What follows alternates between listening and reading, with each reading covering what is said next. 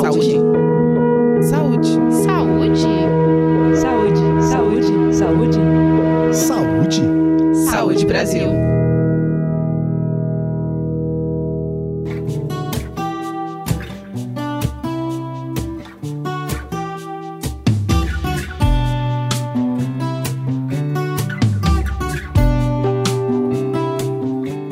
A obesidade é uma doença multifatorial, com causas complexas e diversas consequências para indivíduos, famílias e toda a sociedade.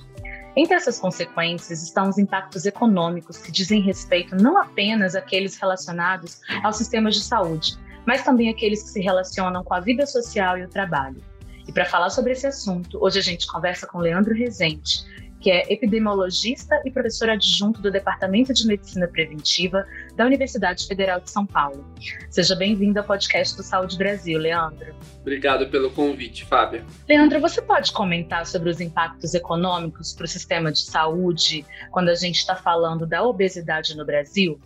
A gente realizou uma pesquisa com financiamento do CNPq, né? É, no nosso estudo, a gente estimou o custo da obesidade considerando aproximadamente 30 doenças e agravos em saúde que estão sabidamente relacionados com excesso de peso e obesidade. E considerando então a, a prevalência de excesso de peso e obesidade, isso é a proporção de pessoas que estão vivendo com excesso de peso ou obesidade no Brasil, e os gastos diretos com tratamentos ambulatoriais e hospitalares dessas doenças e agravos, né? Em 2019 nós uh, procuramos então quantificar quanto que a parcela do gasto, né, com tratamento dessas doenças e agravos poderiam ser atribuíveis ao excesso de peso e obesidade.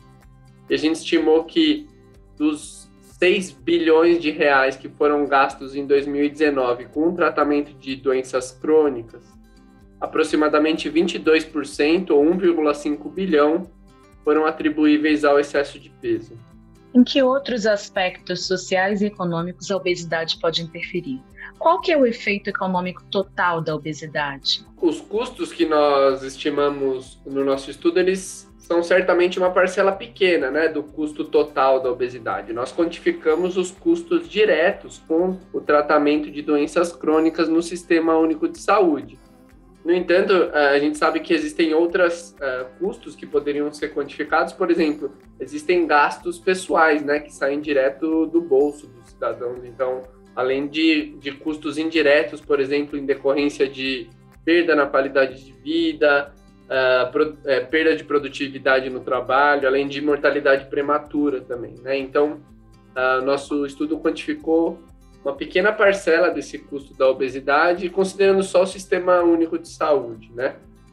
Além disso, acho que falando um pouco de aspectos sociais, né, acho que tem repercussões, além das repercussões no aumento do risco dessas doenças e agravos, né, e seus custos, também existem questões bastante delicadas, né, que, no, que diz respeito a estigma, bullying, que, que pessoas vivendo com excesso de peso e obesidade sofrem, né. Então, é um problema de saúde pública mesmo que uh, a gente precisa encontrar formas de, de resolver. Leandro, nesse sentido, em que, que os governos devem investir para reduzir os impactos econômicos da obesidade? É importante investir em questões individuais ou coletivas e de que forma? Legal, uh, ótima pergunta. Bom, é, a, a, versão curta é que basta consultar as próprias diretrizes do Ministério da Saúde, né, que eu me refiro aqui ao Guia Alimentar para a Saúde da População Brasileira e o Guia de Atividade Física para a População Brasileira, e fica claro que nesses documentos, né, os principais determinantes de uma alimentação adequada e saudável e de, da prática de atividade física e, consequentemente, né, do, do, excesso de peso e obesidade são determinantes coletivos, né, e, portanto, a gente eh, necessita de políticas públicas e, uh, diversas, né, na verdade, e ações e programas. Por exemplo, políticas públicas que incentivem o consumo de alimentos in natura e minimamente processados, né, de comida de verdade, e que desincentivem fortemente o consumo de alimentos ultraprocessados, né.